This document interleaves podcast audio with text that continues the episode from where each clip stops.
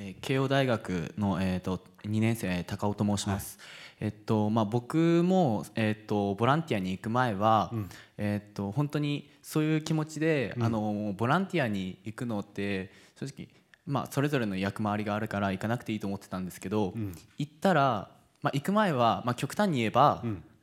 あのこっちがしてあげてるぐらいの気持ちでいたんですよ。だけど行ってみたらやっぱ学ぶことも多くて、はい、むしろあのさせてもらったっていう気持ちになって、はいはい、だからそういう意味であの学ぶものはすごい多かったです。ああ分かりました。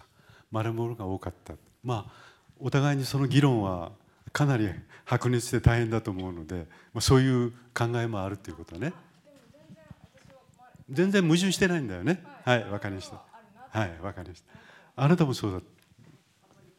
うん、それはちょっと議論。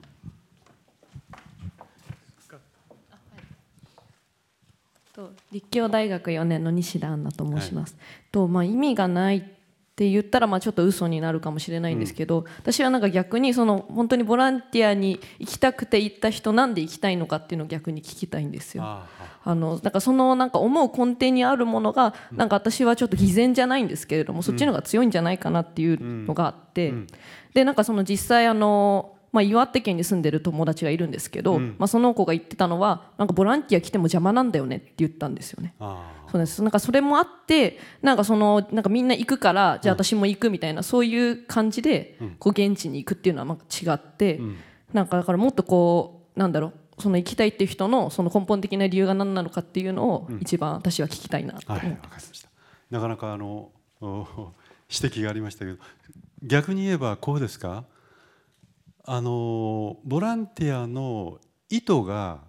純粋でなければボランティアは成り立たないのかしら。例えばボランティアの意図動機が非常に不純というのかな。例えばまあ打算であってもいいや。そこに行ったけどもしかしその人が変化をして当初の自分の打算の動機づけが彼が言う通り逆に変わっていくということはどうなの？それは。あそうですね。それは、まあ、多分行ってその得たものがあれば、うん、多分行く意味があったっていうふうになると思うんですよ。うん、でまあでもまあ何かしらにその、まあ、ボランティア行きたいと思って、まあ、行くことに別に全然私は賛成するんですよ。でまあ結果何かこう得るものがあったら多分その人にとってもいいし、多分まあその現地の人にとっても、まあそれはいい経験というか、まあプラスの作用を生み出すなら私はいいなと思います。あわかりました。はいあのまあ、これは経済学のいろはですけどアダム・スミスという人は皆さんも知っての通り見えざる手ということを言いましたね。だから各人が非常にセルフィッシュに利己的に市場の中で動いても結果としてはみんなのためになることをやってしまうという、まあ、そういう点で見えざる手と言ったわけですけども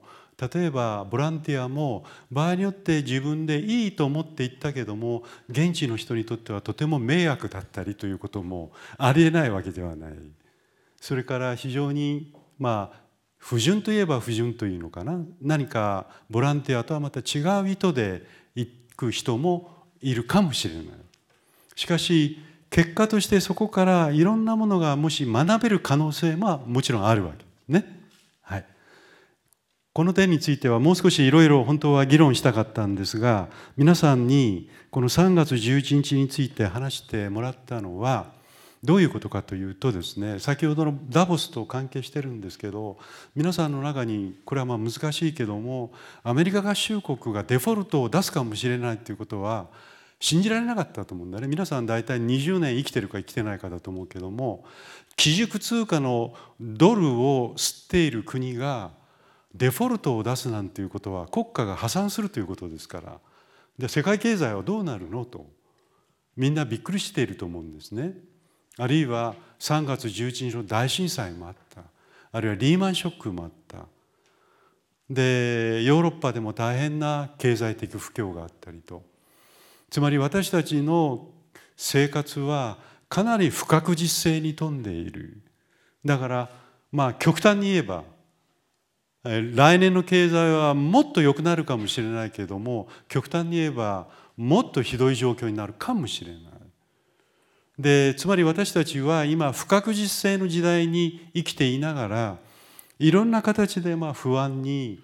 えー、まあ苛まされている人もいると思うんですね。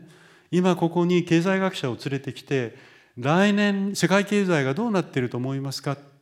？10人に聞けば多分バラバラの回答が出てくるんじゃないかと思いますつまり専門家でもよくわからない。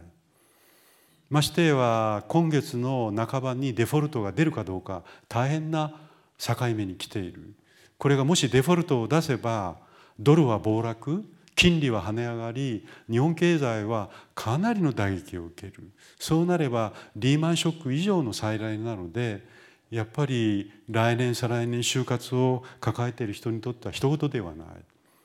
でこういう中で3月11日が起きてボランティアに行こうとする人がいた。あるいは行かなくても行かなくても完全に無視してないからこそ2人の意見があったと思うのね。完全に無視してればきっとそういう見解もなかったと思うんです。やっぱりどこかに皆さんが不安がある。でこれは大人もそうなんだ。大人というか社会に出てる人たちも。でこういう中で心の支えというか自分を支えるものがやっぱり必要な人が多いんじゃないかと思うんですね。でこの中で東京理科大学から工学部の学生かな、えー、自分の心の支え読書と本を読むことちょっと手挙げてくれませんか？そう答えた人。今日来てないかな？じゃあ心の支えとして本を読むこととしている人ちょっと手挙げて。ああなた。あ君か。ごめんなさいね。またあげるからね。それはどういう経験からですか？本本を読むことっていうのは。本を読むこと、えー、本を読むことがこと心の支えになるという理由ですそれは自分がいつ頃からそういうふうに思ったの？いつ頃？えー、っと本を読むという習慣自体は小学生の頃からあったんですけど、えー、っとそれが自分の中で強い心の支えになりうるほど強いものとしてなるようになったのは、えー、っと高校から大学にかけて高校から大学に入ると、はい、あそうすると自分では読書の時間というのは、まあ、多く取るようにしているということ。何よりも大切にしてあそうです、はい、分かった。ちょっと後でまたからね、はい、もう一人今言いましたね。手を挙げて。はい。いいかな？こここ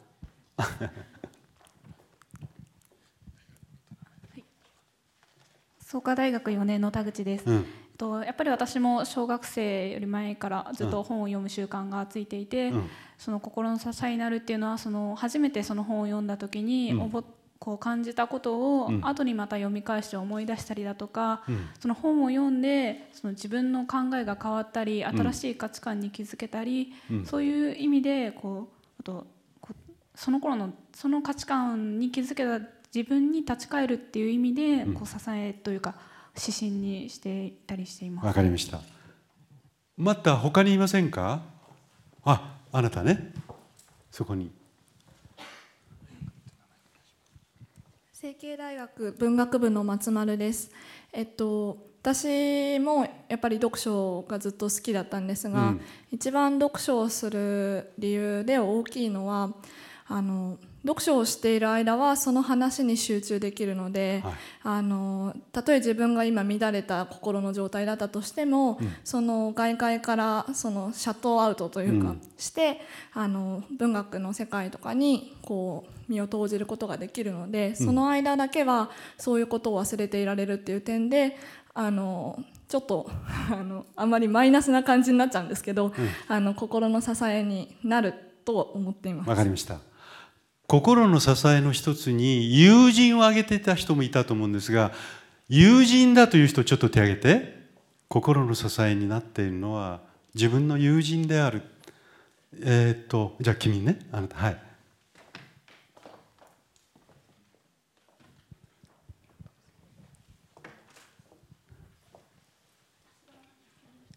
精神女子大学1年の大島と申します、うんはいはい。えっと、友人というかあの、うん、広いくくりでの人なんですけど、えっと、私はなじ自分で言うのも恥ずかしいんですけど、うん、自他ともに人が好きだねってあの人にも言われるし自分でも思うんですね。でなんかこうなんだろう話してたりとか、まあ、一緒に遊ぶのもそうですけどこうコミュニケーション取ることが、うん、なんかこう自分にはないものをくれたり、まあ、発見自分が発見できたりする時間がすごい支えかなと。ということはあなたの場合はコミュニケーションができる人に恵まれているというにも言えるの？そうですね。あ分かりました。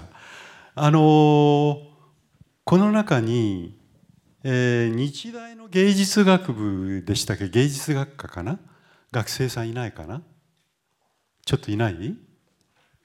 この中で自分は一人でいる時が一番心地よくてというふうに変でしょうかという ふうに書いてた人がいたんでこんでいないかな？じゃあちょっと聞きましょう。心の支えという時にそんなものはいらないと。むしろ自分一人でいる時が なんとなく心の支えになっているという人いないかな？この中に。いない？あいたね。じゃあ君君をね後で聞きましょう。経済学部の今野です。はい。あ、慶応、慶応大学経済学部の今野です。はい。あの自分一人でいる方がむしろ自分のこう心の支えっていうわけじゃないけど気が楽というか、はい、そんな感じ、はい、はい、そうですね。なんか、うん、あのやっぱりこういう場にいたり、うん、あの社会の中で生きている上で、うん、いろんなことを気にしなきゃいけなかったり、はい、こうこう気を巡らせてこう、うん、なんだろう社会の中での自分っていうのを意識しないといけない、ただ自分一人でいる時は別に特に気にせず、うん、まあある意味自分の好きなことをやってればいいというか、うん、あのそういう時間なので、うん、なんかそれが一番、うん、落ち着くというか、あ。のそうなんか落ち着く時間。わかりました。君はどう？シンシナティ大学、はい、大学院卒業しました。長です、はいで一人でいる時に感じるのはその、自分って何でもできるっていうポジティブに戻れるんですよね。で人といるともしかしたらあなたはできないあなたはできるとかい。うのもありますけど、はい、一人でいるとやっぱ俺ってできるんだ。自分は絶対できる。そういうポジティブな考えになるんで一人が好きです。わかりました。あの皆さんの中に例えばコミュニケーションを大切にして人と交わることであの自分が支えられる人もいればむしろ一人でいた方がいいという人もいる。ちょっと聞きましょうか。孤立と孤独というのはよく皆さんの中で同じような言葉としてこう受け止められる時があると思うんですけども。例えばあなたが読書を読んでる時はさっきシャットダウンあのシャットアウトして、まあ、自分がそこに浸れるということでしたね。それは孤独と言っていいですか？えっと私はそれは孤独とか孤立というふうには捉えてないです。あ、捉えてない、はい。でも孤独な時間っていうか、つまり自分一人だけの時間ですね。そうですね。うん、でもあのその自分一人でその本を読むっていう時間を定期的に取るっていうことは、うん、習慣化されてる。はい。あの元にあのその時間が終わったら私はまたいろんな人がいるところに戻っていくっていうふうになるので、あのその時間は確かに孤独っていうか一人かもしれないけれども結果的には最終的に戻っていくところがあるっていうので、うん、私は自分は孤独だとか孤立しているとは思っていないです、うん、じゃあちょっと聞きましょう。自分は孤独だけども孤立はしてないと思う人手挙げてくださいまず聞きましょう。自分は孤独感を持っているという人ちょっと手を挙げてみて。ちょっと手を挙げて。ああの赤を出してくれませんか？孤独感を持っているという人。はい。じゃあその中で孤独感を持ってるけど孤立はしていないという人手を挙げて。そのまま。はい。じゃあ今度は孤独感もありまた孤立感もあるという人は白を出してください。孤独感もあり孤立感もあるという人白を出してあじゃあ君 その自分が孤独感があって孤立感もあるっていうのはやっぱどういう状態を指す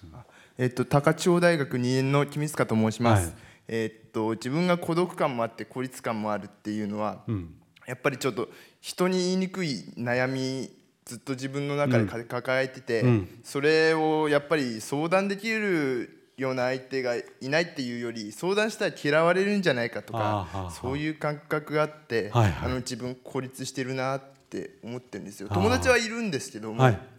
やっぱりあの喋れないんで、うん、あのこれって孤立なんじゃないかなって、はい、感じております。はい、今あの彼が実はこれから話すことに重要なことを話してくれましたつまり親友はいるけども自分の悩みの内側にあるものをなかなか喋れないと皆さんの答えてくれた中にもそういう答えがいくつかあったんですね。それでちょっと時間がないので彼の話を引き取って親友と親友についてちょっと話をしてみたいと思うんですね。親友これは親しい友人だから普通我々は使いますね親友って。でももう一つこれはまあ私の造語なんですけれども親友心の友で親友はいっぱいいるかもしれない自分のことをよく知っている人例えばあなたが何人かの人は周りにいるということだったからねでそれは親友と言っていいかもしれないけども心の友つまり彼の場合で言うと自分が内側に秘めていることを相手に一応話してもいいと思えるような人それを心の友というふうにでちょっとなかなかあの区別が難しいかもしれませんので私のちょっとしたエピソードから皆さんにちょっと問いかけをしたいんですね。で親友と親友の違いについて気づいたのは私の場合も彼と同じで大学を卒業する前後までやっぱり親友がいなかった。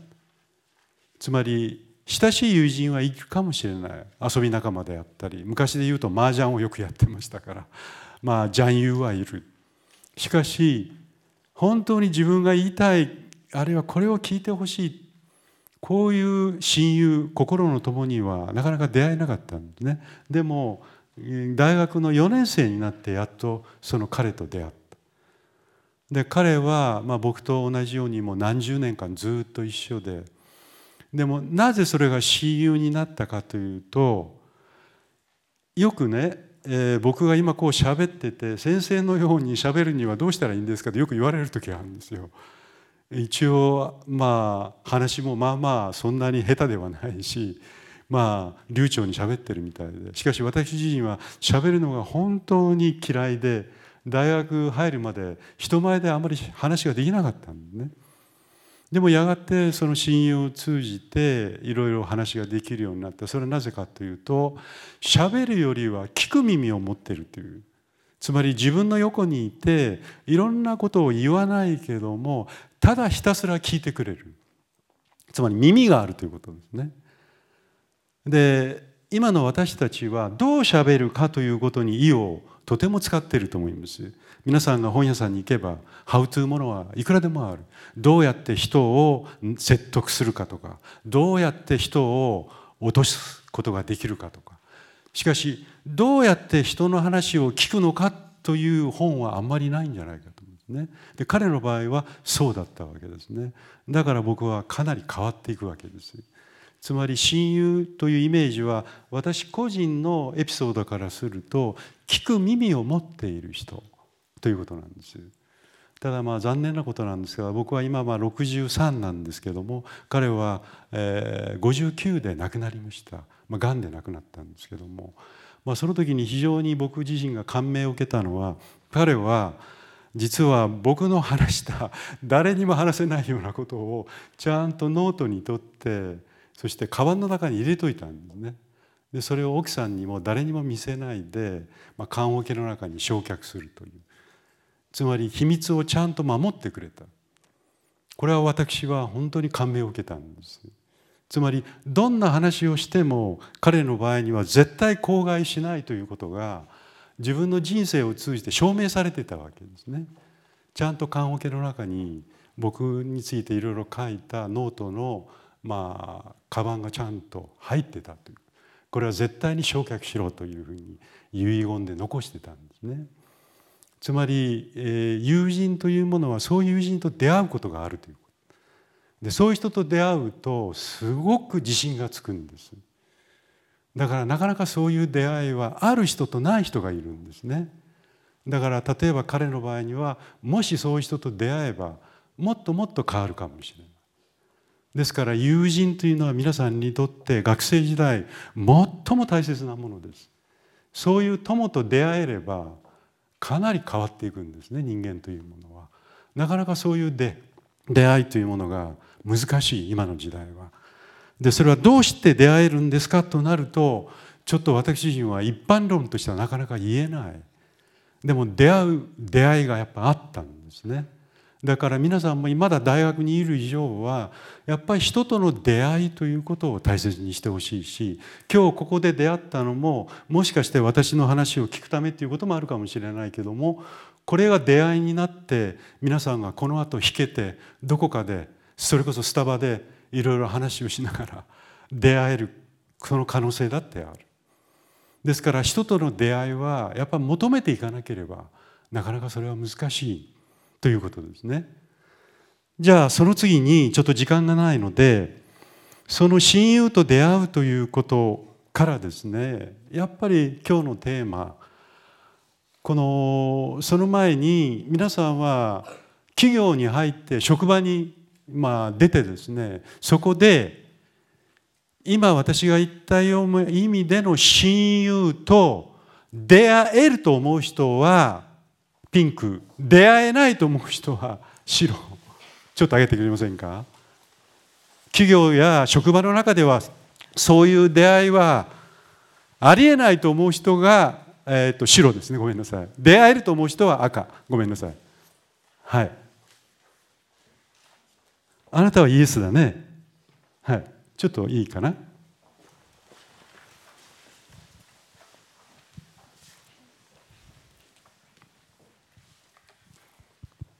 駒澤大学3年、はい、社会学専攻マスコフキノです、はい、はい、私は、えー、社会にで社会というか社会人になっても、うん、心通じ合う友達に出会えると思っています。ああその可能性は十分あると。はい。はい、わかりました。えっ、ー、ともう一回ちょっとピンクの人手挙げてイエスという人。ああなた女性のね。出会えるというふうにイエスだった人ですねと中央大学法学部の木村と申します。はい、えっと実は私働きながら現在大学に通っておりまして、はあはあ、えっと正直あの働いてからはそのそういうふうな出会いはちょっとむず利害関係が絡むので難しいと思っていたんですけれども、うん、実際に自分が社会に出ていろんな人間関係を築く中で、うん、それっていうのはやっぱり自分の心持ち自分がまず心を開くことによって、うんいくらでも関係というのは築けるものなんだなということを身をもって体験いたしましたので、はい、私は社会に出ても素晴らしい人間関係は築けるものだと思います。わかりました。じゃあ白を出した人ちょっと手挙げて。なかなかそれは難しいんではないかという人手挙げて。ちょっと手挙げてください。あ君はどうしてもそれは